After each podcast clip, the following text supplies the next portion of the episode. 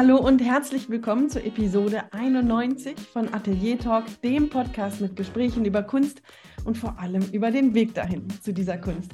Ein Podcast mit Blicken hinter die Kulissen, zum Anregen, zum Mutmachen, ja, sicherlich auch manchmal zum Neugierde befriedigen. Mein Name ist Stefanie Hüllmann, ich bin bildende Künstlerin und ich freue mich, dass du dabei bist.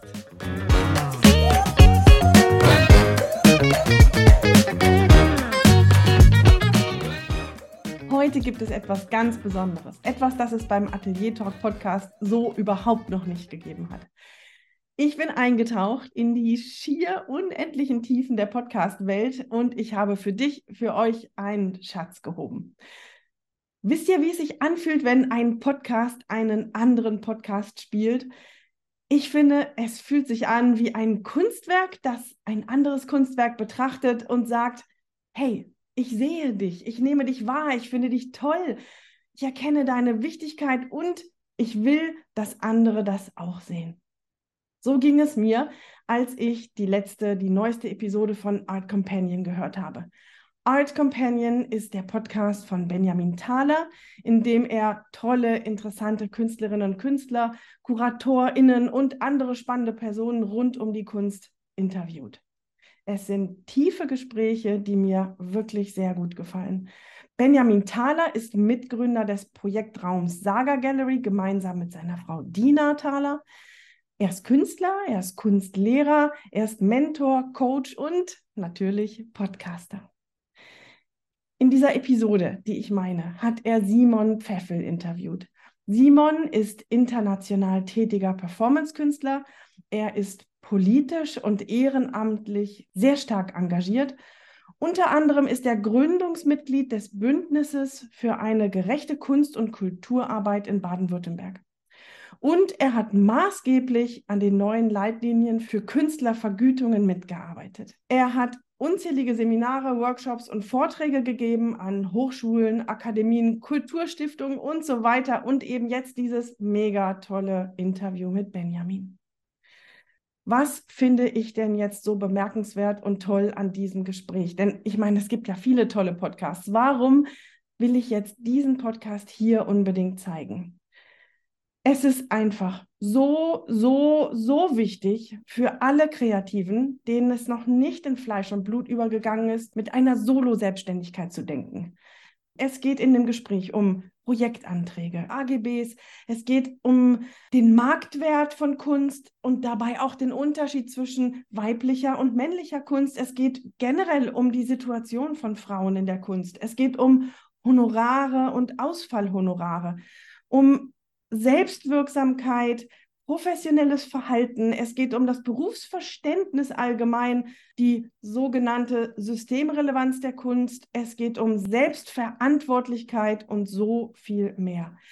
Abgesehen davon, dass diese Episode einfach vollgestopft ist mit diversen Themen, die alle ineinander verzahnt sind, haben mich aber Simons Emotionalität und sein Engagement total mitgerissen. Ich kenne dieses Thema natürlich schon, aber dieses Gespräch das ich inzwischen schon dreimal gehört habe, hat mich auf einer ganz anderen Ebene begreifen lassen, dass wir uns einerseits selbst gut tun, in dieser Art und Weise zu denken, naja, und vor allem zu handeln. Es geht schließlich nicht nur um das Hier und Jetzt, sondern auch um die Zukunft, um unsere Altersvorsorge und so weiter und so fort. Aber es ist einfach so wichtig, dass wir dadurch auch die gesamte Kunstwelt positiv beeinflussen. Und das ist der Grund, dass ich Benjamin und Simon kontaktiert habe und ihnen vorgeschlagen habe, dass ich diese Episode bei Atelier Talk aufnehmen möchte. Ich finde es toll, dass die beiden Ja gesagt haben und ich bedanke mich ausdrücklich. Ich finde es aber auch toll, dass wir so eine Art der Kooperation hier machen. Es ist eine kreative Zusammenarbeit, ein Kunstwerk, das großartig ist, zu weiterer Verbreitung zu verhelfen. Ganz am Ende des Podcasts hat Benjamin noch einen Aufruf zu einer Umfrage und ich werde euch dann auch noch etwas zu den Show Notes und zur Webseite sagen. Also unbedingt bis zum Ende hören. So, jetzt aber lehnt euch zurück, legt euch Zettel und Stift zurecht und stellt aber auch sicher, dass ihr gut an die Stopptaste bei eurem Podcast-Player kommt, denn ich bin sicher, dass ihr euch diverse Dinge notieren wollt und immer mal wieder anhalten müsst. So, und jetzt geht's los. Lasst uns die Grenzen des Hörens überschreiten und herausfinden, was passiert, wenn ein Podcast mit einem anderen Podcast aus dem gigantischen Podcast-Universum Party macht oder weißer tanzt oder egal. Los geht's. Hallo und herzlich willkommen bei Art Companion. Mein Name ist Benjamin Thaler und heute gibt es einen besonderen Podcast, der zufällig entstanden ist. Ich habe mit Simon Pfeffel einen Zoom-Call aufgenommen und wir haben uns danach noch eine ganze Weile unterhalten. Einfach so und die Aufnahme lief weiter. Thema ist Simons Lehrtätigkeit und er zeigt mir über Zoom eine Präsentation aus seinem Seminar zum Thema Projektantrag. Zum Thema Projektantrag ein paar Schlagworte. Finanzen strukturieren, Kostenplan aufstellen, äh, Honorar kalkulieren und so weiter und so fort. Für bildende Künstler, für Kreativschaffende, für Freiberufler und Selbstständige durchaus interessante Themen. Wir schweifen immer wieder ab und streifen dabei auch viele andere pikante Themen des Künstlerinnenlebens und Alltags, der künstlerischen Lehre und Ausbildung und auch sonst vieles mehr. Wie ich finde, mega spannend. Deswegen gibt es heute die Tonspur dieser Aufnahme. Inhaltlich wirst du, denke ich, auch ohne Präsentation am Bildschirm sehr gut mitkommen. Vorneweg will ich dich aber noch um Hilfe bitten, egal ob du Künstlerin bist, Kreativschaffende, Freiberuflerin, Solo-Selbstständige oder vielleicht sogar Beamtin, wenn ich mit KünstlerInnen offen über deren Sorgen und Nöte spreche, landen wir sehr schnell beim Thema Finanzen und Altersvorsorge. Der Satz über Geld spricht man nicht gilt für KünstlerInnen gleich zweimal. Und das will ich ändern. Ich verlinke dir in den Show Notes einen Fragebogen zu diesem Thema. Deine Antworten helfen mir dabei, eine kleine Bestandsaufnahme zu machen. Das ist eine einfache Google-Form und dauert keine drei Minuten. Und ist, wenn du das wünschst, anonym. Ich freue mich natürlich, wenn du deinen Namen da lässt. Eventuell habe ich Rückfragen und dann wäre es toll, ich könnte dann nochmal auf dich zukommen. Du machst das aber, wie du möchtest. Wichtig ist, dass du mitmachst. Vielen Dank dafür. Check auch die Show Notes, da ist diesmal auch wieder ganz viel drin für dich. Jetzt wünsche ich dir viel Spaß mit Simon Pfeffel.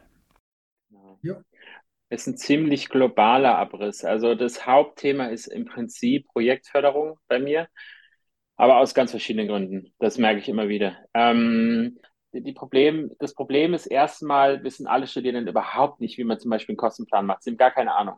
Sie verstehen aber auch gar nicht, dass ein Kostenplan nicht nur für Projektförderung wichtig ist, sondern für ihr globales Handeln der Solo-Selbstständigkeit. Ähm, und da hat die Gäste, äh, das heißt, wir müssen auch so Strategien entwickeln. Es geht nicht nur ein äh, äh, Kostenplan aufzustellen, sondern eigentlich stellt man gleichzeitig drei Kostenpläne auf, und zwar einen Maximalkostenplan, einen, ähm, einen Medium-Kostenplan und einen Minimum-Kostenplan so. Mhm. Ähm, so, im Prinzip so, wie wenn du bei einer Ausstellung mitmachst und ähm, dem Gegenüber ähm, drei, also du bewirbst dich für eine Ausstellung oder ich bewerbe mich für eine Ausstellung und schick dem Gegenüber drei Kostenvoranschläge so und sag denen, ähm, wenn, wenn ihr Kohle habt, dann machen, machen wir das Premium-Programm, ich mache eine Performance, ich mache äh, eine professionelle Videodokumentation, ich schneide den Scheiß und bringe euch vielleicht noch eine VR-Brille. So. Und dann gibt es den mittleren Kostenplan, da gibt es keine Premium-Version, keine, keine tolle Dokumentation, aber ich fahre hin, mache Performance. Und dann gibt es diesen dritten Kostenplan von wegen, ähm, ich schicke denen einfach nur meine VR-Brille so und die zahlen eine Miete dafür. Aber ich fahre nicht hin, äh, ich gebe denen nur was Vorbereitetes. So. Also die Idee davon, dass man strategisch in Kostenvoranschlägen denkt ähm, und die Problematik dabei ist, dass ähm, das strategische Vermitteln total schwierig ist, weil die noch nicht mal bei den Basics sind. Also welcher Künstler hat irgendwann mal bei einer Bewerbung schon mal einen Kostenvoranschlag zur Ausstellung geschickt? Ich kenne niemanden. So, kannst du mal rumfragen. So. Äh, aber Kostenvoranschlag ist zum Beispiel in der Solo-Selbstständigkeit ein normal gängiges Mittel, nur in der Kunst und Kultur nicht. So. Das ist eigentlich total verrückt. Also im Prinzip geht es darum, das ganz normale Verständnis der Solo-Selbstständigkeit eben auch in die Kunst- und Kulturbranche zu bringen. Ähm, und das hat sich in Teilen ähm, halt äh, entwickelt, weil ich halt in den letzten zwei Jahren krass viel Erfahrung gesammelt habe. So. Ähm, und ein extrem wichtiger Punkt, der halt bei mir mittlerweile äh, mit drin ist, ähm, das hängt immer noch mit der Projektförderung zusammen. Projektförderung ist immer noch das Zentrale, weil Projektförderung eines der wenigen Mittel in der Kunst- und Kulturbranche sind, in der man überhaupt Geld verdienen kann, so als mhm. Künstler, sonst kannst du ja gar keine Kohle verdienen. Es macht dich aber erstens selbstbewusster, weil du kriegst endlich mal Geld. Die meisten von meinen Kollegen, die verdienen halt gar nichts. Ähm, und ähm, eine Bestätigung durch Geld ist extrem wichtig, weil das Wichtige ist, dass ähm, das eine psychische Falle ist. Das habe ich gemerkt in meinen Coachings im Kubus. Im Kubus habe ich mit vielen Frauen zwischen 55 und 65 gequatscht.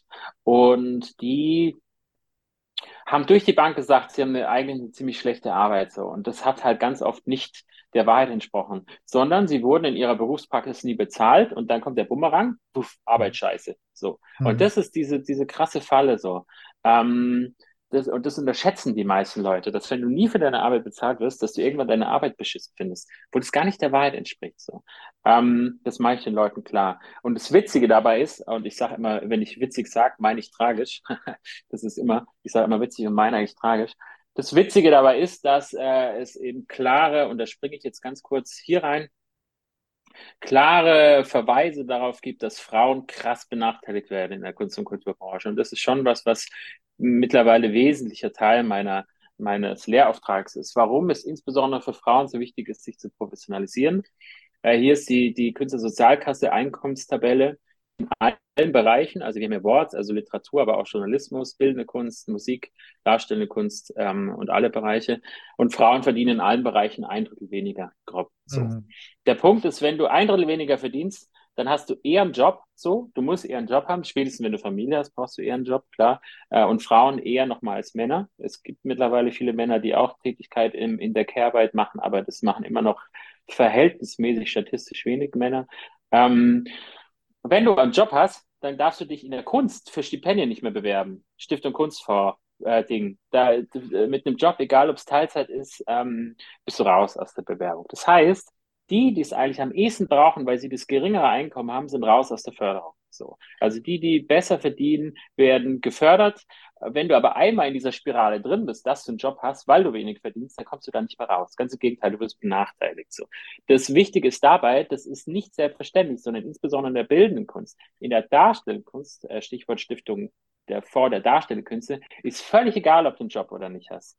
Mhm. Ähm, dort gibt es andere Kriterien. Das heißt, umso professioneller ein Berufsbereich ist, umso eher führt er nicht dazu, dass Frauen, ähm, wie sagt man, durch die Bank benachteiligt werden. Aus meiner Sicht ist es wirklich eine flächendeckende Benachteiligung. Also alle verdienen beschissen, aber mhm. Frauen, äh, Frauen kommen in diese Spirale und sie wissen es halt nicht. Also die ganzen Studierenden, und da ist halt der wichtige Punkt, dass kreative Berufe vor allem von 70 Prozent Frauen studiert werden. Also der überwiegende Teil sind halt Frauen so. Und ja. im Berufsleben sind dann halt die Männer so wie ich aktiv. So, also 70 Prozent Männer sind danach aktiv und verdienen auch mehr so. Das ist so ein bisschen, worauf das Ausbau aufbaut. Dann ähm, der Grund ist, dass es erstmal, ähm, beziehungsweise mein Aufbau im, im, im ersten Tag, also die ersten zwei Stunden, haue ich den Leuten erstmal die Holzklatsche um die Ohren und sage ihnen, wie beschissen alles ist. Mhm. Aber zeige ihnen schon Lösungsansätze auf. Ähm, wer zum Beispiel von den Kunst- und Kulturschaffenden kennt das Urheberrecht auswendig so? Urheberrecht ist unser Arbeitsrecht. Da steht ganz klar drin, wir müssen angemessen bezahlt werden. Und angemessen heißt halt nicht ähm, 30 Cent pro Stunde so. Ähm, es stehen leider keine Zahlen drin und daran krankt das Urheberrecht. Aber erstens steht drin, es muss eine angemessene Bezahlung geben. Das heißt, diese ganze Ausstellungspraxis, die unbezahlt ist, in der wir Leistung erbringen, äh, ist faktisch rechtswidrig. Das muss man echt sagen. Also im Urheberrecht steht einfach ganz klar drin. Da kann man mit mir drüber streiten, aber faktisch muss eine Leistung immer bezahlt werden. Und ich habe da auch mit Juristen gesprochen, mit einer Urheberjuristin auch so. Es mhm. gibt theoretisch nicht mal eine Grundlage dafür, dass du deinen Nachbarn deinen Rasen kostenlos mähen lässt. So. Theoretisch müssen Leistungen immer bezahlt werden. Praktisch macht man das halt immer nicht. Aber in der Kunst hat sich das eingeschlichen aus einem bestimmten Grund, weil das Ergebnis der Arbeit bezahlt wird, aber nicht die Arbeit selber, nicht die Dienstleistung. Wir in der Kunst haben ja immer ein Preisschild am Produkt, aber nicht an der Dienstleistung so. Ja. Äh, und das ist einfach ein Missverständnis so. Also was ich damit meine, ist, dass es, dass es bereits eine Rechtsgrundlage gibt, die dafür sorgt, dass wir bezahlt werden müssten, aber da äh, kümmert sich keiner drum. Und die wird in den, ist in den, in den, in der Ausbildung kein, also wird keines Wortes gewürdigt so. Ähm, ProfessorInnen, auch die kennen das Urheberrecht nicht so.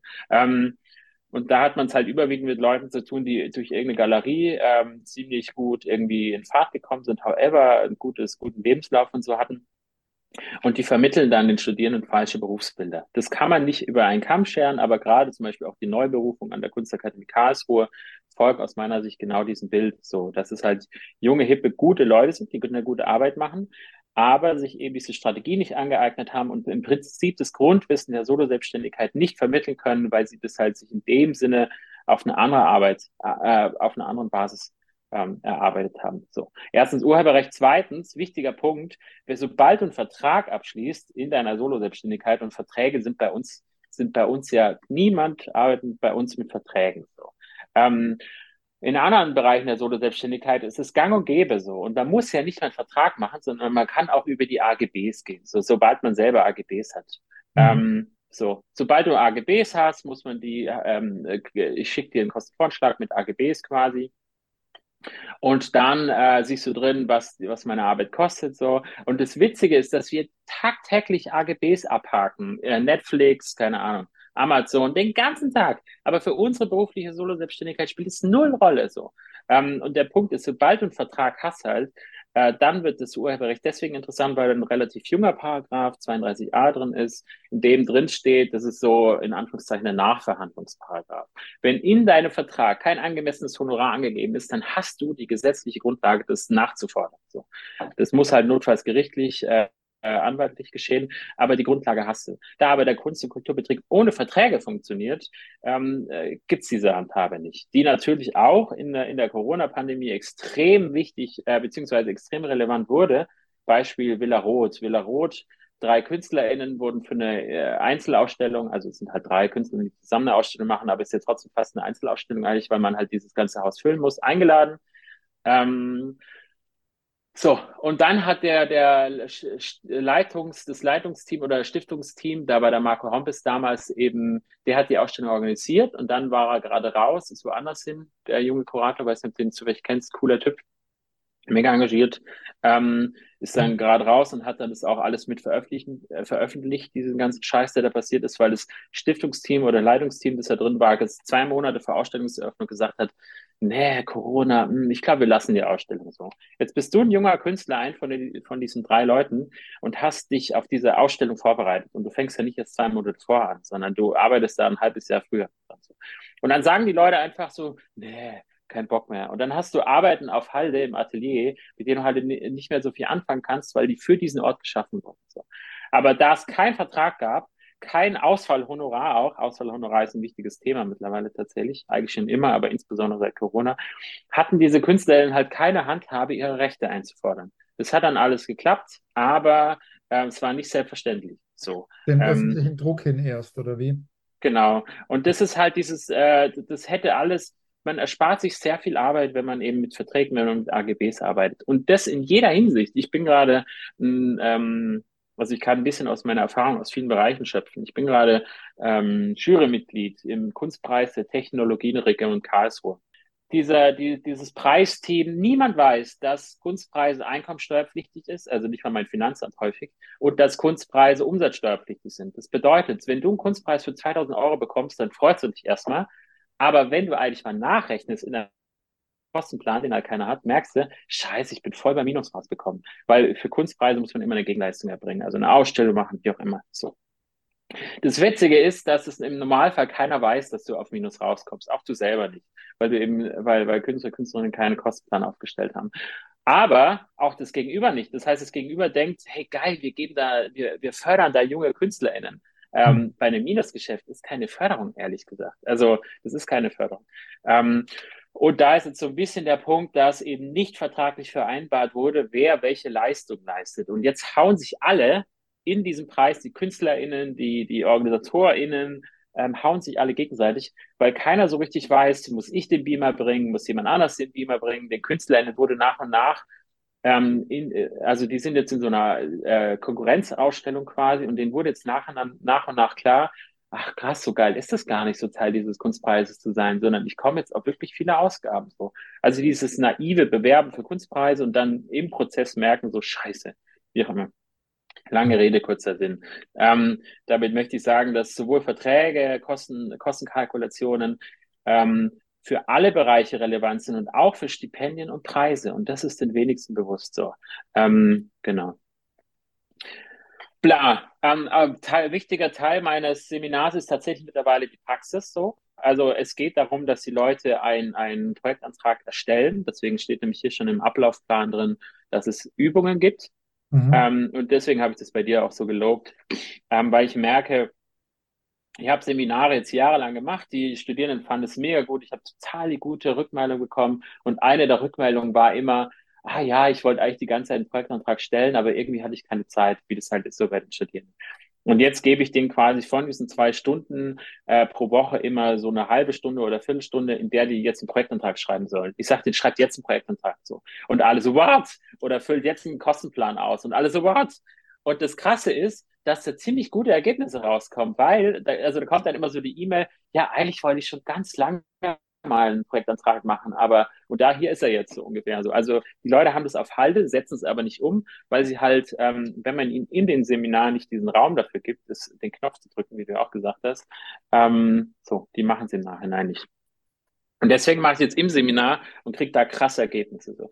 Aber es geht eben auch hier Punkt zwei, wie komme ich in eine aktive Berufsausbildung? Weil der, der, der, wie sagt man, der Bereich der Solo-Selbstständigkeit ist ja erstmal passiv. Du bist ja erstmal Solo-Selbstständiger, davon abhängig, ob du Aufträge kriegst oder nicht. So.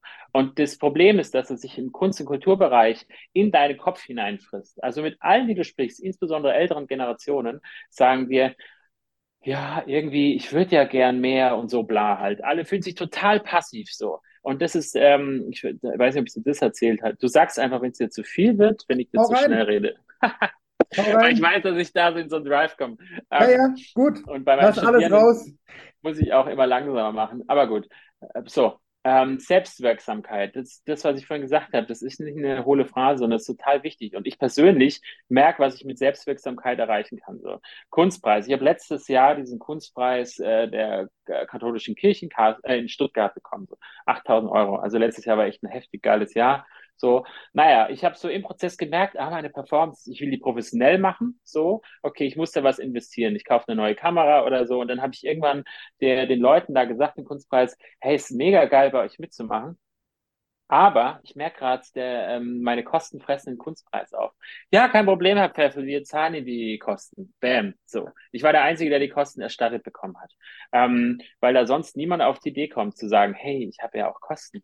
So. Mhm. Ähm, und ähm, das ist nicht nur beim Kunstpreis, sondern auch bei Ausstellungen so. Ich bin meistens der Einzige, der bezahlt wird, weil ich halt drauf, ähm, so, weil ich ähm, drauf, äh, weil ich den, also, und das ist das Wichtige an der Kommunikation, das ist jetzt so ein, so ein Seitenhieb, aber in meinen Seminaren geht es eben nicht nur darum, dass du deine Rechte kennenlernst, sondern auch, dass du Kommunikation lernst. So. Wertschätzende Kommunikation, die dich ans Ziel bringt. Beispiel, das mit den Kostenvoranschlägen. Ähm, wenn alles blöd läuft, dann bist du irgendwo eingeladen und ähm, dann ist schon echt viel Scheiße gelaufen. Du denkst, hey, ich mache jetzt nur noch mit, wenn ich Geld bekomme. Das heißt, dann haust du auf den Tisch und sagst, ich brauche jetzt wirklich Kohle, sonst bin ich raus. So. Durch eine wertschätzende Kommunikation direkt von Anfang an, zum Beispiel, indem ich sage, ich würde echt gerne mitmachen, ich finde euer Projekt mega geil, aber ich kann nur mitmachen, wenn mein Projekt finanziert wird. So. Und indem ich aber drei verschiedene Kostenpläne äh, hinschicke, schaffe ich eine wertschätzende Kommunikation, zeige mein Interesse, sage, ich kann mitmachen, wenn ich dafür bezahlt werde. Und jetzt ist natürlich schon auch die Frage des Gegenübers so. Also möchte ich dort wirklich ausstellen? Und das ist ja, die Frage stellt sich schon, macht es für mich auch Sinn, dort auszustellen? Umso professioneller mein Gegenüber ist, umso mehr macht Sinn. Ich kriege mehr Öffentlichkeit, vielleicht kriege ich einen Ankauf oder Folgeaufträge. Umso professioneller mein Gegenüber ist, umso eher ist es der Fall. Und ein professionelles Gegenüber möchte eine geile Ausstellung. Das heißt, ein professionelles Gegenüber wird eher die Premium-Version auswählen weil die Person denkt, geile Dokumentation, die ich dann in der Ausstellung habe. So. Also nur weil ich ein Low-Budget-Angebot reinsitze, heißt es das nicht, dass dieses Gegenüber die nehmen würde, wenn es denn professionell arbeitet. So. Das mhm. heißt, bei den weniger professionellen Leuten habe ich weniger Arbeit und komme trotzdem auf meine Kosten. Ja. Ähm, äh, verschwende aber nicht meine Zeit, weil es mir nämlich nichts bringt. Und dazu zähle ich alle Kunstvereine. Also ich sage mal, 80 Prozent aller Kunstvereine zähle ich dazu. Nicht alle, alle, alle. Aber ein Großteil aller Kunstvereine, da ist das, das ist das Leitungsteam völlig veraltet. Die haben keine Ahnung von Förderstrukturen, wie man mit Geldern umgeht, wie man mit Bezahlung umgeht, wie man mit Öffentlichkeitsarbeit umgeht, ähm, wie man mit ähm, die, Leu die, die interessanten Leute ranholt, die für das eigene Projekt auch interessant sind. Ähm, es geht aber äh, eben sowohl im Kostenplan, in der Projektförderung und in der globalen Kommunikation darum, dem Gegenüber Wertschätzung mitzuteilen und gleichzeitig aber auf den eigenen Kosten zu bestehen, indem man halt sagt, dass ich kann halt nur mitmachen, wenn ich die Kohle für kriege. Also ein aktives Berufsbild, das sich aber dann halt in ganz viele Teile aufteilt. Beispiel Corona-Stipendium des Ministeriums. Corona-Stipendium des Ministeriums ist echt ein hohler Schuss gewesen, muss man echt sagen. Die haben ja 15 Millionen Euro rausgehauen, weil sie gesagt haben, jeder soll was kriegen in Baden-Württemberg. Und es wurde in der ersten Tranche nur die Hälfte des Geldes abgerufen. Und vielleicht kennst du auch Leute, die sagen, ja, ich habe das Stipendium des Ministeriums und zu denen gehöre ich eben auch, dass ich erhalten habe ich bin halt gerade trotzdem Doktorand und da steht ganz klar drin, Studierende dürfen nicht genommen werden. So.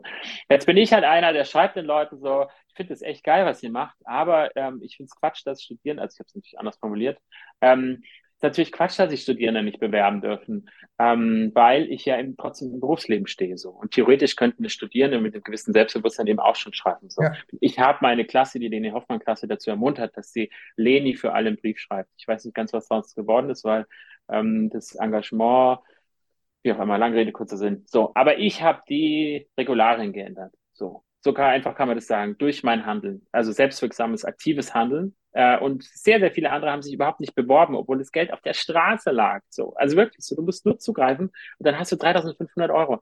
Und in der zweiten Bewerbungsphase konntest du nochmal und da wurde wieder nur die Hälfte des Geldes ähm, ähm, rausgehauen. Das heißt, insgesamt fehlen immer noch 3,5 Millionen, die niemand abgerufen hat. Das ist doch total, naja, so ähm, aus verschiedenen Gründen. So, das ist so ein bisschen ähm, ähm, der Grundgedanke, ein aktives, selbstwirksames Berufsbild aufbauen, zu sagen, wo sind die Probleme in der Berufsfeld und wie aber gehe ich mit diesen Problemen selbstbewusst, selbstwirksam um. So, ähm, dann geht es ein bisschen eben um die Rechte, also dass es eben Eigentumsrecht nicht nur am äh, das spielt mit dem Ur Urheberrecht zusammen, dass es das Eigentumsrecht halt nicht nur an meinem Produkt gibt, sondern auch an meiner Dienstleistung. Auch deswegen ist mein Seminar halt so viel weiter aufgestellt als nur KünstlerInnen. Es, alle Bereiche der Kunst und Kultur sind mittlerweile abgebildet. Kur KuratorInnen, äh, KulturmanagerInnen, ähm, so, alle Bereiche der Kunst und Kultur weil eben auch KulturmanagerInnen Konzepte schreiben, für Kunstpreise, für kuratorisches Konzept, wie auch immer, so bla. Ähm, das ist der Paragraph 32a, beziehungsweise 32.1 eigentlich. Ähm, so, BGB kennt kein Mensch, das hatte ich halt mal in der Schule. Ich äh, habe hab auch keinen großen Einblick mehr ins BGB, da muss ich mir auch nochmal reinlesen. Ähm, sind total ätzende Sachen, hatte ich Gott sei Dank in der Schule. Ich war ja auf dem Wirtschaftsgymnasium und daher kommt meine Affinität. Ähm, und mein Wirtschaftslehrer, dem ich mal schreiben wollte, aber leider habe ich seine Adresse nicht bekommen von der Schule, der hat, der hat so viel in mir ausgelöst. However. Ähm, dann kommt so ein bisschen ähm, zum Beispiel, das ist halt, du kennst das Kunsthaus Zürich. Kunsthaus Zürich schreibt Kunstgeschichte, die haben alle relevanten Namen, Andy Warhol, Claude Monet, Auguste Rodin und irgendwann fällt den Leuten auf, so, äh, beziehungsweise umgekehrt, das Kunsthaus Zürich hat gerade erst gesagt, sie sind woke. Ich weiß nicht, ob du den Begriff kennst. Die jüngere Generation sagt mir dann immer, ja, das ist ein Begriff unserer Generation und zwar heißt es, wir sind erwacht. Und äh, da habe ich jetzt die Quelle Hulda Zwingli, die finde ich mega interessant persönlich setzt mit so Sachen auseinander. Das Kunsthaus Zürich, die neue Kuratorin hat es dort gesagt, oder die Leiterin, bin ich mir ganz sicher, aber in der großen Pressekonferenz hat gesagt, wir sind Vogue, weil dem Kunsthaus Zürich irgendwann aufgefallen ist, beziehungsweise das hat die Hulda Zwingli ausgerechnet, äh, der Kunsthaus Zürich hat einen Anteil von 11% weibliche KünstlerInnen. So. 11 Prozent. Also 89 Prozent männlich weiß mitteleuropäische Leute. Und das prägt die Kunstgeschichte. Das prägt halt so weit, dass männliche Kunst einfach deswegen, weil sie von männlichen Leuten ist, Mehrwert ist. So. Das, das ist, ähm, das prägt. Und das wird ist immer so ein bisschen übersehen. So. Äh, und dieses, was eben das Kunsthaus Zürich und ganz viele andere betreiben, ist im Prinzip dieses, es gibt ja Greenwashing, genauso gibt es auch Femwashing, also Feministen, wie auch immer. Ähm, und die haben halt, halt gesagt, die sind woke so, aber das ist halt, also erstmal totaler Bullshit bei 11% weiblichen Künstlern. So. Und das ist halt gerade in den Sammlungen der Normalfall so. Und deswegen gehe ich persönlich auch auf so Sachen ein, dass da, da, da kann man jetzt widersprüchlicher Meinung sein. Aber für mich ist natürlich schon auch gerade die Frage, jetzt gehen alle auf diese Sammlungspolitik ein und sagen, wir müssen jetzt 50-50 gleichberechtigt sammeln. Aber man muss sich das mal ausrechnen. Ähm, also erstmal sehen, dass die Kunstgeschichte prägt. Die prägt uns alle. Was wir sehen in den Museen prägt uns. Und wenn nur Männer ausgestellt werden, dann bedeutet es, der Marktwert von Frauen ist weniger. So. Und die, ähm, da Frauen aber viel mehr Frauen studieren, ist es schon eine relevante Frage. Ähm, das ist, deswegen finde ich auch, dass, ähm, also in meinen Seminaren sind vor allem wiederum auch Frauen. Frauen sind am meisten interessiert daran, ähm, aus meiner Sicht an ihrer beruflichen Situation noch was zu machen, weil sie sich bewusst sind, dass spätestens der familiäre Rahmen ähm, sie dazu zwingen wird, sonst sind sie raus so. Und ja. das ist auch ein bisschen der Punkt, dass ähm, ich manchmal den Eindruck habe, dass eben auch deine Zielgruppe vielleicht doch eher weiblich ist, so. Das weiß ich nicht, aber es studieren halt kreative Berufe, vor allem Frauen. So. Mhm. Ähm, und der andere Punkt ist der, das, was ich gerade gesagt habe, wenn man jetzt 50-50, also in Anführungszeichen gerecht sammelt, dann ist man im Jahre ungefähr, glaube ich, 2132 äh, bei gleichberechtigter Sammlungspolitik. So. Und da muss man sich schon fragen, so, ist es okay, dass wir in 100 Jahren, mehr als 100 Jahren, mal da angekommen sind? So, vielleicht nicht. Vielleicht muss man äh, doch sagen, dass man also erstmal entsammeln muss oder so wie auch immer. Das sind so, man sagt immer, das sind total feministische äh, Ansätze, aber aus meiner Sicht ist das eine ganz, ganz logische Mathematik. So, das Beispiel gestern hatten wir Mathematik, Zahlen, Transparenz, das sind so wichtige Punkte bei mir.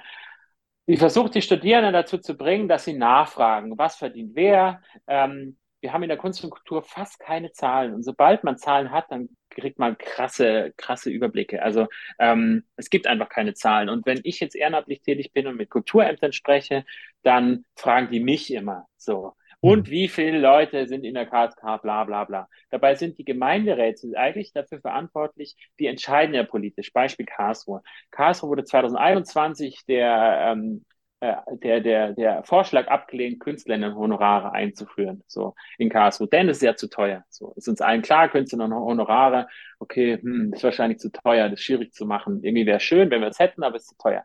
Der Punkt ist der, dass es keine verlässliche Zahlengrundlage gibt. Das ist reines, reiner Gefühlsscheiß, also ähm, Soft so in dem Sinne so. Das hat aber nichts mit Soft Facts zu tun. Dasselbe ist, wir haben es gerade mit dem Gemeinderat Ulm haben wir uns gerade getroffen, erst vor, vor zwei Wochen. Da war das so, dass die Ulmer dann gesagt ja, die Corona-Pandemie, da haben uns die KünstlerInnen zurückgemeldet, es lief alles mega gut, ähm, total tolle Unterstützung, viel Geld und so. Und dann habe ich die nach Zahlen gefragt und die haben keine Zahlen so. Und man verlässt sich die ganze Zeit auf so, es ist nicht mal ein gefährliches Halbwissen, es ist ein Unwissen. Und man denkt aber, man wüsste irgendwas so. Und mhm. wenn aber der Gemeinderat sagt, nein, Künstlerinnenhonorare, er hat aber keine verlässliche Zahlengrundlage, also ehrlich, das ist nicht nur peinlich, das ist eigentlich gefährlich aus meiner Sicht. So, das ist eine politische Entscheidung, die gegen was ist, ohne Grundlage von Zahlen. So. Ähm, äh, äh, jemand, der professionell denkt, der müsste eigentlich sagen, what? However. Mhm. So. Ähm, darum geht es ein bisschen. Ähm, und natürlich auch um das, warum, wenn ich ein juristisches Problem habe, warum habe ich das Gefühl, ach scheiße, das wird wahrscheinlich total teuer. Ich muss jetzt dieses juristische Problem angehen oder auch, was jetzt eben bei dir der Punkt ist, ich muss jetzt mal die, die Altersvorsorge angehen. Ach, aber das kostet 550 Euro. Hm, kann ich mir das leisten? Oder gehst du höher so mit dem Preis? Ja, aber das kostet Geld so. Ähm, der Punkt ist genau der, dass, da ist genau dieses dumme Missverständnis, dass man dann aber, wenn man zu KünstlerInnen geht, denkt, ähm, das wird aber nichts kosten. So. Und das ist eigentlich das, was mich ärgert. Ich möchte, dass Kunst, äh, dass KünstlerInnen Juristen werden, beziehungsweise wie Juristen wahrgenommen werden. Ah, wenn ich den Künstler einlade, dann wird es Geld kosten, aber es wird eine geile Sache. So. Mhm. Und das meine ich eben auch bei dir so. Ich investiere jetzt ja Geld und ich investiere in mich. So. Ich, äh, die 500 oder 600 Euro, oder wenn du äh, eben, du willst ja auch teurer werden, sehr berechtigt teurer werden, da investiere ich nicht in dich, sondern in mich. Das geht um meine Zukunft. Ich lerne da was draus so und es ist total wichtig, dass ich das mache so. Also die, die, die Problematik ist die, dass eben nicht über Geld gesprochen wird und ähm, das nicht verstanden wird, dass eine Dienstleistung Geld kostet. So. Und wenn halt dann so, ein, so, ein, so eine Rückmeldung zu dir kommt, dass, du, dass gesagt wird, du willst dich eine Künstlerin bereichern, dann rege ich mich auf über diese Rückmeldung, weil es natürlich totaler Bullshit ist, sondern die bezahlen einfach nur deine Leistung die du anbietest, damit andere Leute selbstwirksam mit ihrem Berufsleben umgehen können. So. Genau, ein anderes Berufsverständnis. So. Äh, aber auch, und deswegen habe ich ja gesagt, dass ich jetzt im Anzug zu diesem ganzen Termin gehe, in diesen Online-Formaten nehme ich es manchmal noch nicht so ernst, aber bei allen Terminen, die ich jetzt hingehe, bei allen Ausstellungseröffnungen, gehe ich jetzt immer im Anzug hin, weil ich anders wahrgenommen werden möchte. So. Und das ist schon was, was ich da vor, vor Jahren mal beim Werner gesehen habe, Werner Bekorn. So. Äh, und das nehme ich mir wirklich zum Vorbild. So. Ähm, und das Witzige ist, ich, mir steht weiß überhaupt nicht und dem Werner auch, dem steht weiß nicht, weil er ein rotes Gesicht davon bekommt. Bei mir ist es auch so. Aber ein weißes Hemd schafft eine krasse Präsenz. Also ich habe das gerade bei der Mitgliederversammlung des Künstlerbundes gemerkt. Ich bin da schick hin und alle gucken mich so an. Aber ich habe den Eindruck, ich habe so eine krasse Präsenz gehabt. Total bescheuert. However, wir müssen anders wahrgenommen werden und das ist äh, eine globale Herangehensweise, auch in unserem Auftritt. Und da kommt jetzt so ein bisschen auch wieder Alina Gause zum, zum Ding, weil das, was sie dort schreibt, äh, was ist, was mich schon sehr lange beschäftigt. So, also diese dritte Person. Und deswegen finde ich es nochmal interessant, das aus so einer psychologischen Sicht zu hören, wie man so eine dritte Person eben angehen kann weil die, das Missverständnis, das da entsteht, ist auch wiederum globales. Also ich bekomme ja Förderung seit Jahren und da wird, äh, ein paar auch gute Freunde von mir haben gesagt, du, ich wäre jetzt irgendwie so ein Staatskünstler oder so, weil ich für meine Sachen bezahlt werde und, äh, und Honorare bekomme, was natürlich äh, totaler Quatsch ist, weil ich äh, keine Vorgaben durch meine Förderung erhalte, sondern ich setze meine Vorgaben selbst so. Ähm, der Punkt ist der, jetzt muss ich gerade überlegen, ob ich den Punkt fassen kann. Ähm, Professionelles. Ah, genau. So. Also, ähm, dass ich, wenn ich jetzt quasi im Anzug dorthin gehe, dass ich dann von vielen Leuten, glaube ich, schon auch so wahrgenommen werde, von wegen, ich will mich jetzt irgendwie verkaufen oder so. Ich korrumpiere mich und meine Arbeit, weil ich mich jetzt so, also äh, blöd gesagt, wie ein Sparkassenverkäufer so mhm. äh, irgendwo hingehe. So. Das habe ich in der, in der, in der BIP ich habe, es gab dieses ähm, die Event der lebende Bücher, da habe ich meine Arbeit auch vorgestellt und da gab es halt meine Arbeit, wo ich immer ziemlich schräg aussehe und ich aber im Anzug als Sparkassenverkäufer quasi in Anführungszeichen. Und dann sage ich den Leuten, nee, das korrumpiert mich überhaupt nicht, sondern und das ist eben schön jetzt mit Alina Gause, dass man sich da ausdrücken kann. Im Prinzip äh, äh, manifestiert sich jetzt in dieser Person halt diese, diese, diese Management-Persönlichkeit, die total wichtig ist als Solo-Selbstständiger, die aber einfach völlig unterschätzt wird. So. Erst wenn wir diese, diese, so, äh, diese Management-Persönlichkeit auch manifestieren können, so, erst dann ähm, können wir tatsächlich diesen Berufsbereich einfach professionell selbstbestimmt, aber auch sicher ähm, angehen. So mir diesem Herumgehapsel so, ich habe Angst, die und die Person anzusprechen, weil ich mich dabei blöd fühle oder so, sondern locker ins Gespräch gehen, weil man Bock drauf hat. So, also das ist sowas, was ich in meiner Erfahrung merke. Ich habe, ich hasse immer, also immer nicht mittlerweile gar nicht mehr so, Ausstellungseröffnungen. Ich halte mich trotzdem meistens im Hintergrund, weil ich jemand anders nicht die Show stehen will oder so. Aber ich habe mittlerweile Spaß darauf. Ich habe mittlerweile Bock, da in so Gespräche zu gehen, die mir auch beruflich weiterhelfen. So. Mhm. Genau. Lange Rede, kurzer Sinn. Dann geht es so ein bisschen über, über die kunstgeschichtliche Abwertung. Also freischaffen ist einfach eine Abwertung, weil niemand ist frei als Solo-Selbstständiger, sondern in völligen Abhängigkeitsverhältnis so.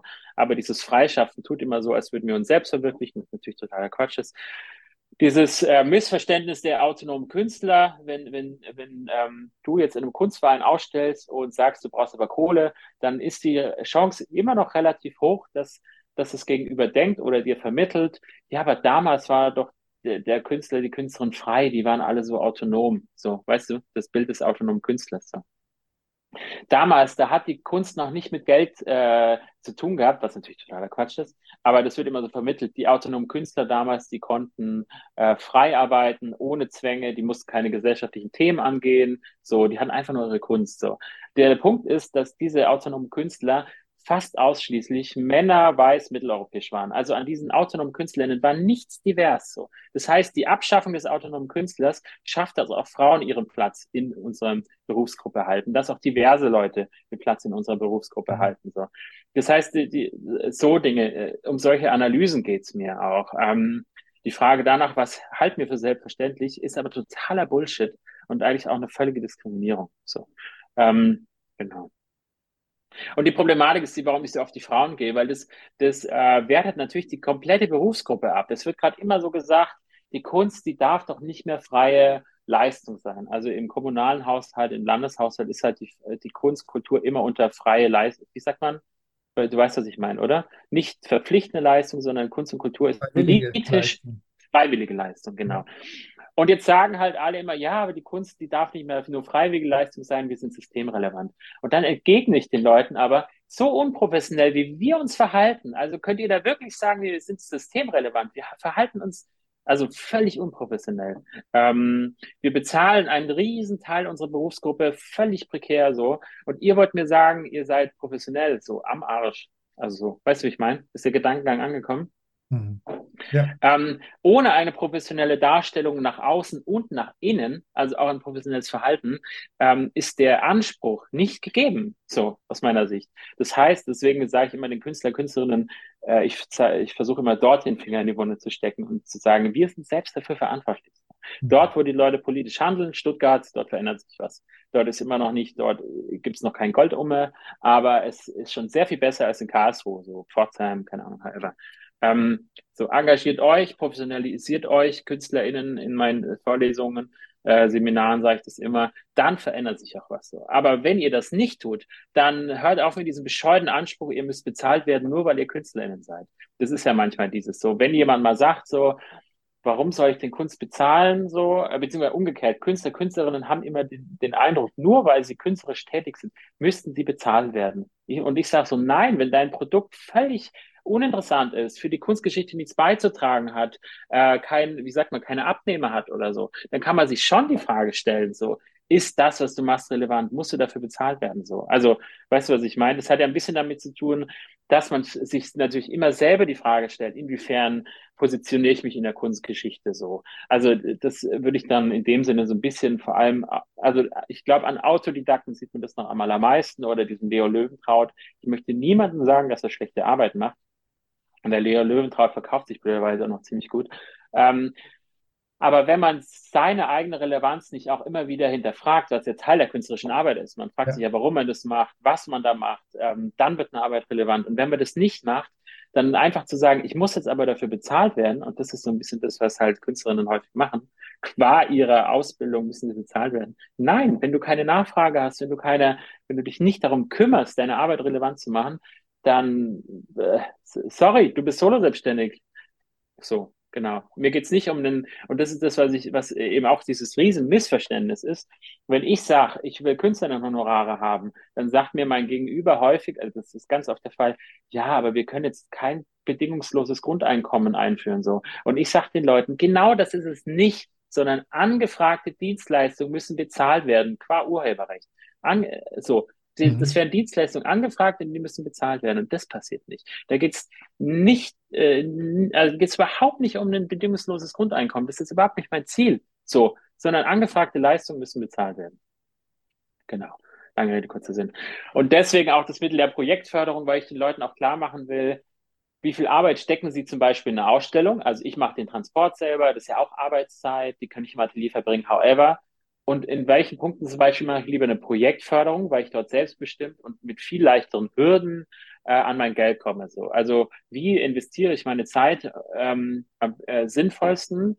Ähm, wie, wie verbessere ich Abläufe, indem ich fünfmal einen Kostenplan gemacht habe, werde ich schneller. Also ich mache jetzt mittlerweile innerhalb von, keine Ahnung, einer Stunde einen Projektförderantrag oder ich nehme bestimmte Projektförderanträge und verwende die immer wieder. So, ja. wie professionell ich mein Zeitmanagement und verzichte aber auf äh, unnötige Angebote. So. Ähm, äh, Genau, zum Beispiel, weil Ausstellungen nicht mehr bezahlt werden, aber auch, weil die mir schlicht keine Öffentlichkeit mehr bringen. Äh, Ausstellungen bringen in den wenigsten Fällen noch die Öffentlichkeit, die ich mir suche. Und dazu gehören bei mir auch eine, eine Ausstellung im Palais de Tokio damals. Ich habe dort eine dreitägige Performance gemacht mit 15.000 BesucherInnen im wichtigsten zeitgenössischen Museum Frankreichs. So. Und da ist nichts bei rumgekommen. So.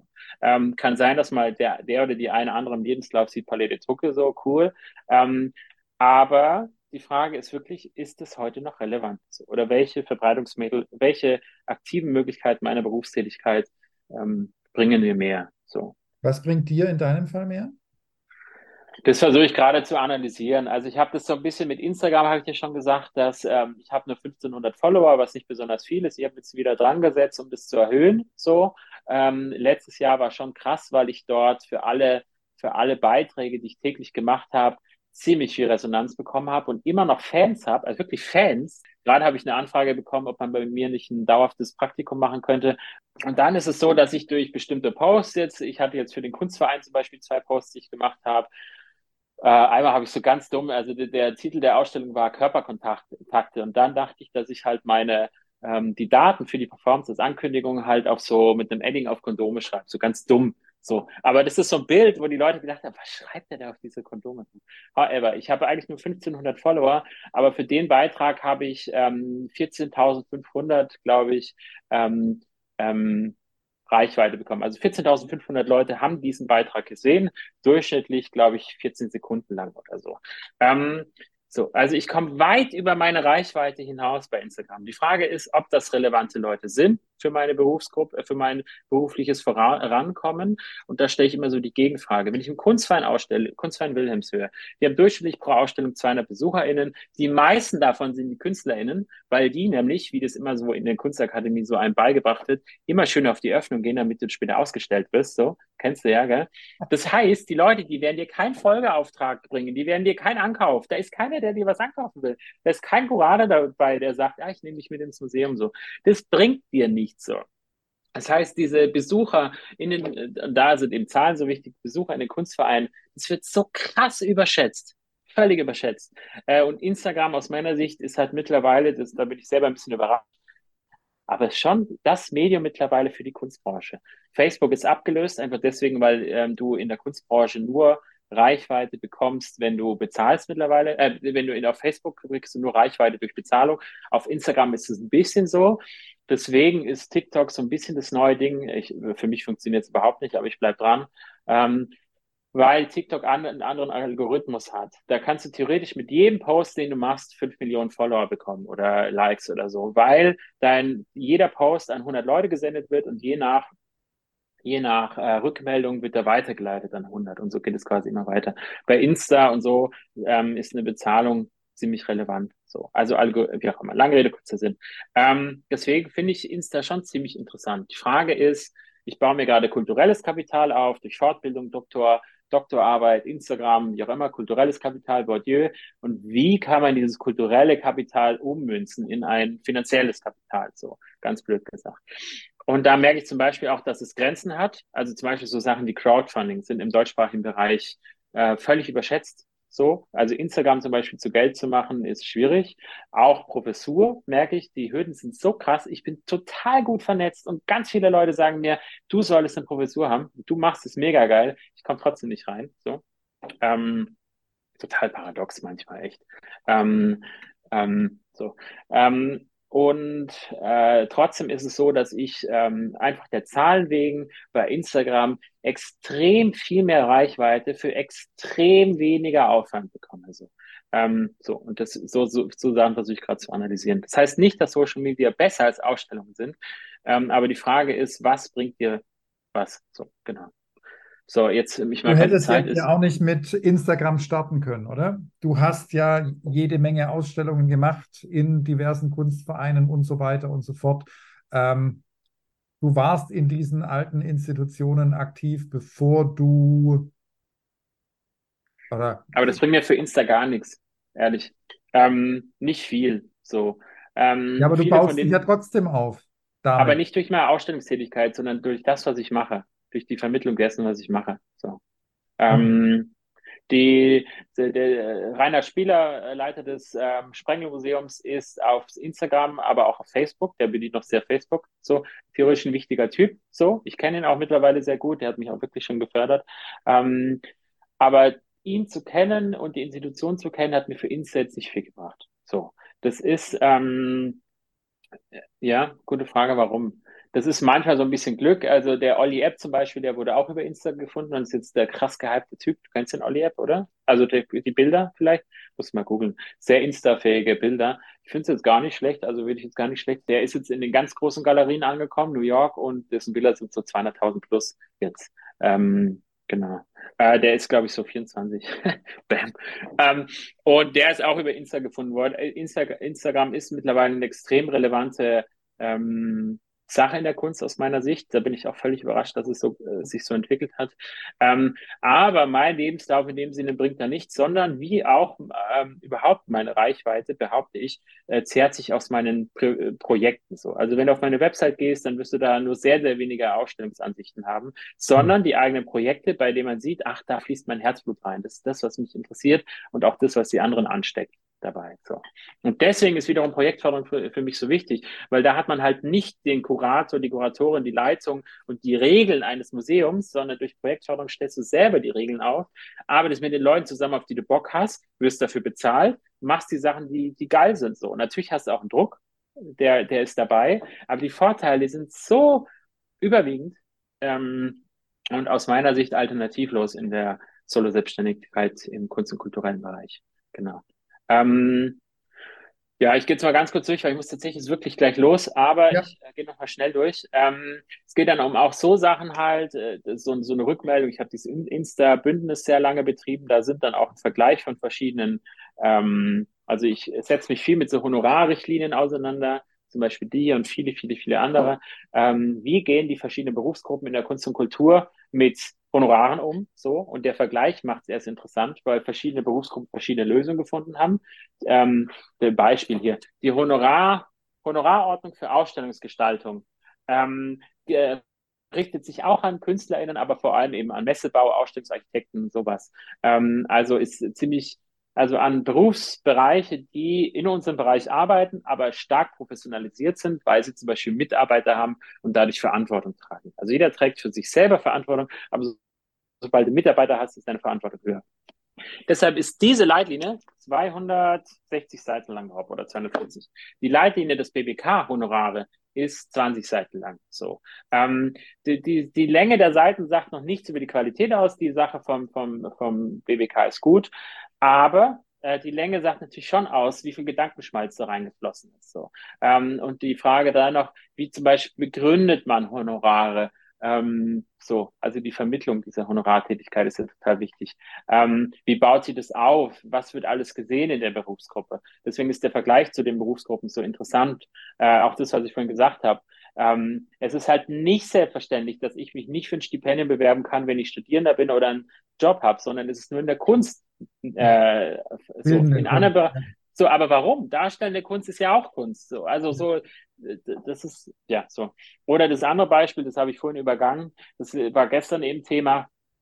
Ähm, äh, Zahlen, Geld, however. Da sagt mir gestern wieder eine, ich sage den Leuten immer, macht vor Ort was, auch in Saarbrücken, äh, setzt euch für Künstlerinnenhonorare ein. Und klar, dann sagt, also ganz klar, kommt auch von den Studierenden so, ja, aber Saarbrücken ist so arm. Natürlich kommt es auch vom Kulturamt, natürlich kommt es auch von allen politischen EntscheiderInnen so.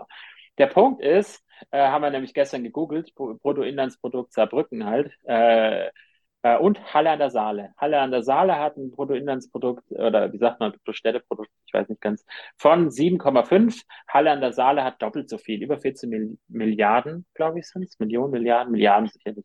Ähm, Bruttoinlandsprodukt, Wertschöpfung so. Also Halle an der Saale hat doppelt so viel Wertschöpfung wie Saarbrücken. Ähm, umgekehrt.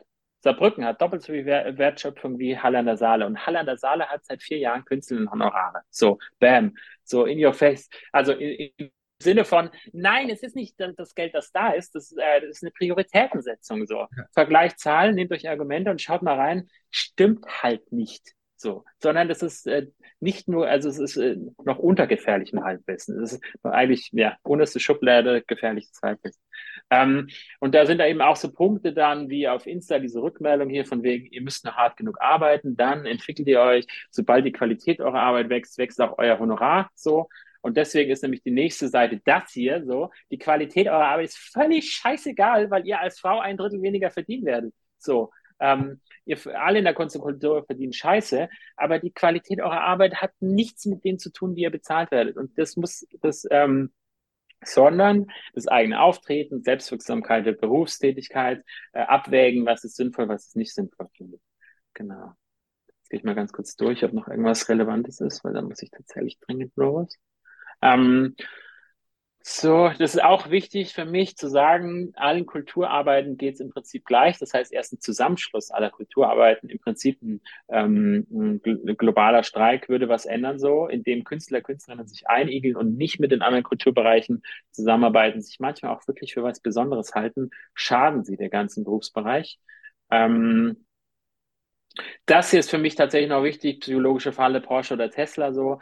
Wenn ich jetzt bei einer Ausstellung bin, ähm, Beispiel Kunstverein, so, und ich sage, ich brauche echt einen Künstler in ein Honorar, dann, dann sage ich so, ähm, ja, aber ich brauche ein Künstlerhonorar, irgendwas um die 5000 Euro. So. Also erstmal ist, wie ich kommuniziere, wir hatten es vorhin schon, äh, indem ich sage, Pauschalhonorare immer sehr gefährlich, ähm, indem ich meine Kosten aufsplitte, zum Beispiel einen Kostenplan, vermittle ich den Gegenüber, wo meine Kosten herkommen. Also ich kann meinem Gegenüber klar darstellen, ich habe äh, Kosten in der Öffentlichkeitsarbeit, Transport, Produktion, wie auch immer. Und dann merkt man gegenüber, ah, okay, daher kommt der Preis. Und jetzt Porsche, der Tesla deswegen, weil nämlich, wenn ich jetzt dem Kunstvereinsleiter sage, ich brauche 5000 Euro für meine Ausstellung, dann ist es ein bisschen so wie letztes Jahr. Ich hatte ja letztes Jahr ein fettes Budget, so. Im Prinzip war es aber einfach nur angemessen. Und ich habe von, von Leuten, Kunsthistorikern, ähm, Kuratoren die ganze Zeit gehört, boah, du hast aber ganz schön viel Geld zur, zur Verfügung. So. Ähm, mein Gegenüber hat immer irgendwie das Gefühl, ich möchte Porsche oder Tesla fahren mit diesen 5000 Euro.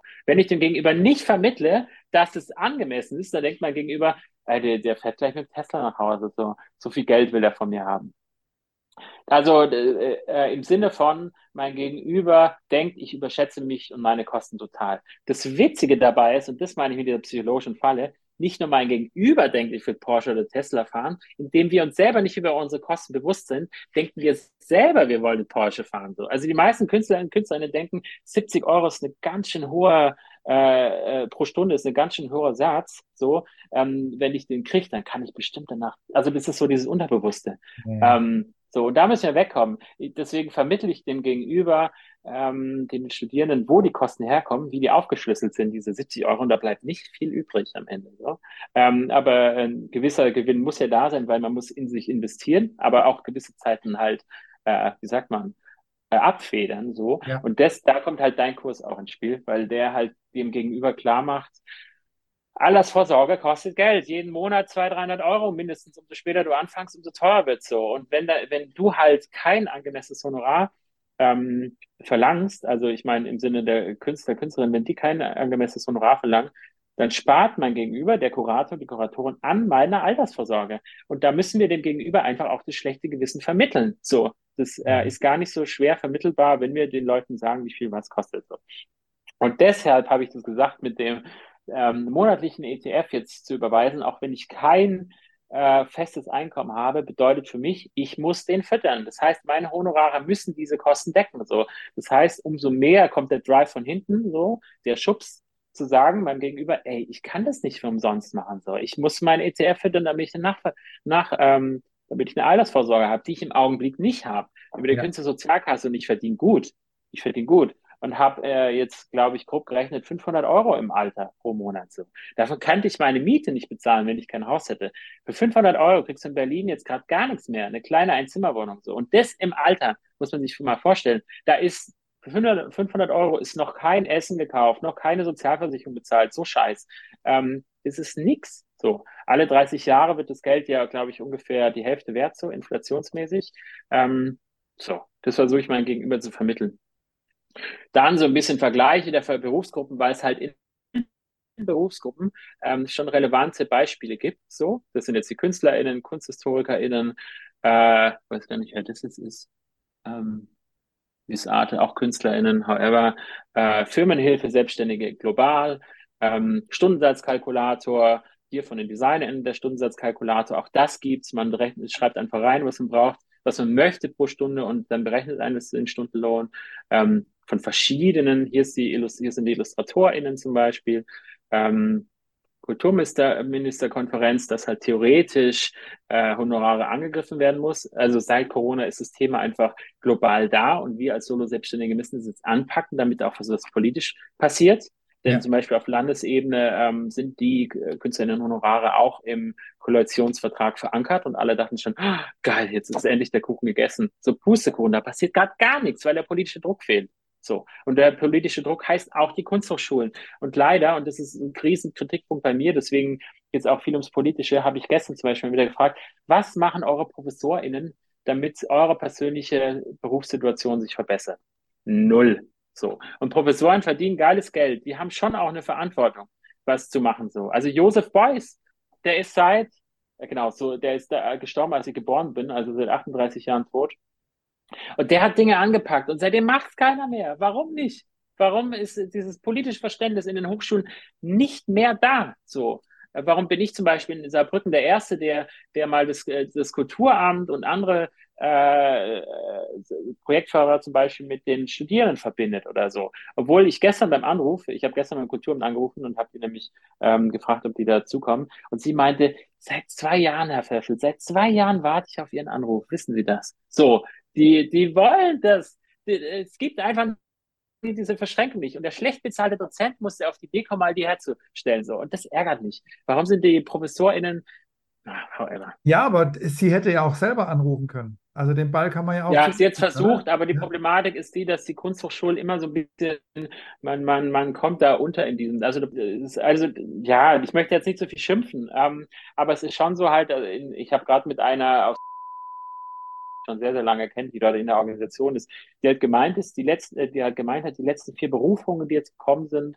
ähm, die hätten die Chance gehabt, gute Leute zu holen. Und eine Person ist auch da, die engagiert ist, aber die anderen tingeln halt zwischen New York und Tokio hin und her so. Und kommen halt, keine Ahnung, die sind neu berufen seit ein paar Monaten und kommen nicht so. Und äh, investieren ihre Zeit nicht so. Und das ist so, das finde ich schade, weil es gibt halt andere Leute, die motiviert sind. Und beziehungsweise das ist halt irgendwie das Paradoxe ich bin mit meinen Themen schon angekommen. Alle wissen, dass es total wichtig ist. Aber, in, aber als Dozent kann ich nichts verändern, erst als Professor, weil ich da oben hinkommen muss. So.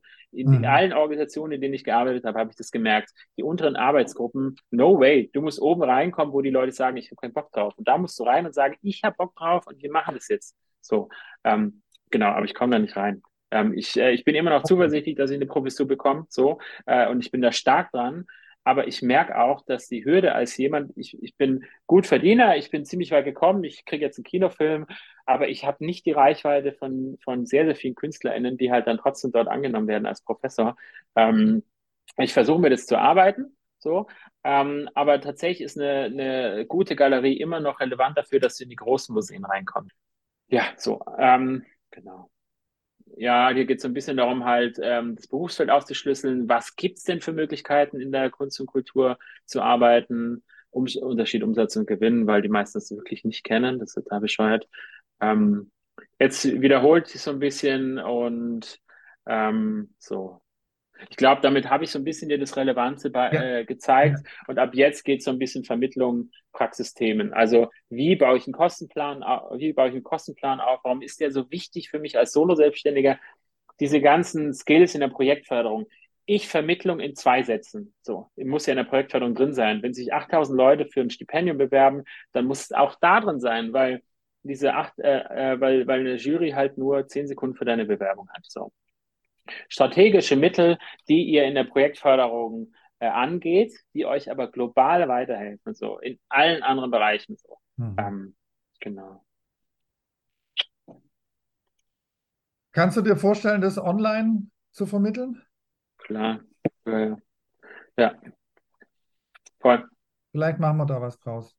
Ja, sag einfach, ich war, wie gesagt, ich kenne eine Situation. Wir machen das einfach, wenn es passt. Ich habe das gerade mit dieser, mit der Praktikantin, die ich jetzt wohl habe, auch gesagt. Wir müssen einfach gucken, wie so, wie findet man einen Modus wie Wendy? Und wenn er halt gerade nicht gefunden wird, dann wird er nicht gefunden, aber wir denken ja alle langfristig. So, genau. Cool. Gut. Cut. Wir haben gerade einen ziemlich geilen Podcast aufgenommen. Ganz vielen lieben Dank fürs Zuhören please, mach bei der Umfrage mit. Schau dazu einfach in die Show Notes, da ist alles verlinkt. Und wenn dich die Themen aus diesem Podcast weiter interessieren, wenn du eventuell mehr zum Thema Projektantrag wissen möchtest, dann lass es mich wissen. Vielleicht kann ich da was möglich machen. Funk mich dazu bitte an über alle bekannten Kanäle. Ich freue mich drauf. Ciao und bis zum nächsten Mal. Dein Benjamin von Saga. So, ich denke mal, ich habe nicht zu viel versprochen, oder? Und an dieser Stelle habe ich wirklich nicht mehr viel zu sagen. Nur noch Folgendes. Die Webseite atelier-talk.com ist dieses Mal sehr, sehr minimalistisch. Schließlich ist es die Episode des Art Companion Podcasts. Ihr findet aber auf der Webseite alle Links, die ihr benötigt. An dieser Stelle nur ganz kurz. Den Art Companion Podcast und alles über Benjamin Thaler findet ihr auf www.saga.gallery. Alles über Simon Pfeffel findet ihr unter www.simonpfeffel.com. Und wenn ihr jetzt gleich mit dem Podcast hören fertig seid, dann schenkt doch uns beiden, dem Atelier Talk Podcast und dem Art Companion, 5 Sterne. Und dann geht es bei euch sicherlich sofort ans Kalkulieren und Nachdenken. Viel Spaß dabei. Tschüss, bis nächste Woche. Deine Stefanie Hüllmann.